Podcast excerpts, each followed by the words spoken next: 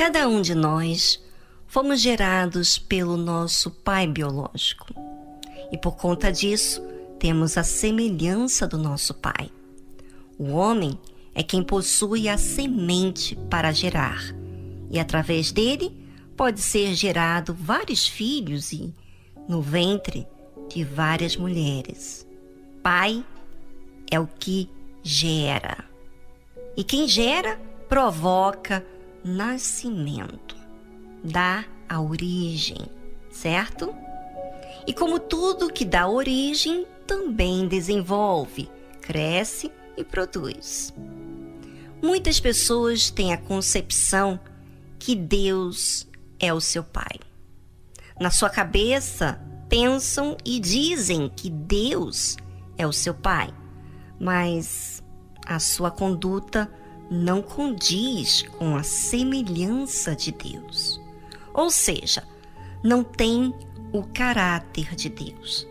São pessoas facilmente frágeis, sentimentais, têm muita dificuldade de perdoar, não gostam de ouvir a verdade, guardam traumas e a lista se estende.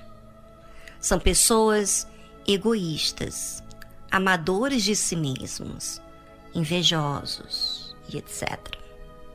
Assim como Deus convence a pessoa do pecado, do erro, através da verdade, o diabo convence a pessoa da mentira, como se fosse a verdade. Ou seja, engana. Jesus disse: Eu falo do que vi junto de meu Pai, e vós fazeis o que também vistes junto de vosso Pai. No livro de João, capítulo 8, versículo 38. Enquanto a pessoa não está junto de Deus, ela está junto do diabo. Gosta ou não. Não tem meio termo. Ou a pessoa é de Deus ou é do diabo. Enquanto não nasce de Deus, a verdade é uma ofensa, é humilhante. Não é libertação para ela, mas escravidão. E por quê? Porque seguir a verdade terá que aprender, terá que enfrentar erros para consertar. Revelará a sua humanidade. E muitos não querem. Preferem seguir a ilusão que dá uma sensação de bem-estar por um tempo, do que enfrentar a verdade e humilhar o seu orgulho próprio. Interessante que Jesus fala do que viu junto de seu Pai, que é Deus Pai.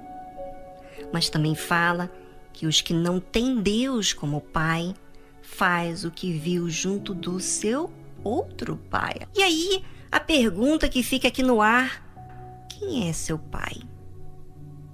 Não responde aí, afobado, averigue os fatos.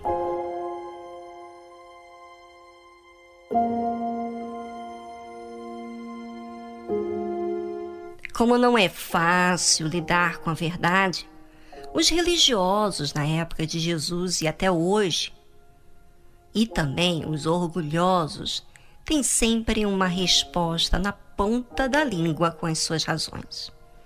A ilusão como verdade sobrepuja sobre aqueles que não querem raciocinar, mas querem apenas sentir. E responderam e disseram-lhe: nosso pai é Abraão. Jesus disse-lhes: Se fosses filhos de Abraão, farias as obras de Abraão. Mas agora procurais matar-me a mim, homem que vos tenho dito a verdade que de Deus tenho ouvido. Abraão não fez isso. Livro de João, capítulo 8, versículo 39 e 40. Muitos crentes, pessoas que frequentam igreja evangélica e até a igreja universal, estão me ouvindo agora e têm dado essa resposta quando a verdade vem à tona a elas. Justificam, dizendo que são de Deus. Mas se fossem de Deus, realmente as suas obras, quer dizer, o seu caráter, falariam delas que são de Deus. Primeiro, aceitando a verdade. Veja que o fato da pessoa não aceitar a verdade é matar Jesus. Um exemplo disso que muitos têm se enganado é que para ganhar um pouquinho mais de dinheiro, quando querem sair do emprego, pedem à empresa para mandá-los embora, para que possam receber os benefícios. Ou seja, eles não querem arcar com a verdade, que pedindo demissão não ganha os benefícios. Isso é um exemplo, mas existem outros casos, muitos outros casos, em relação à verdade.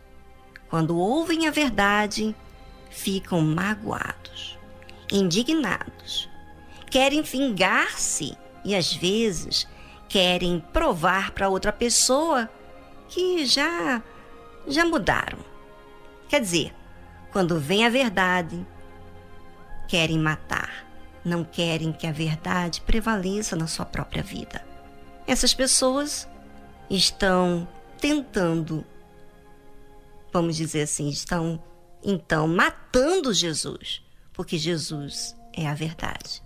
E essa verdade pode vir por qualquer pessoa.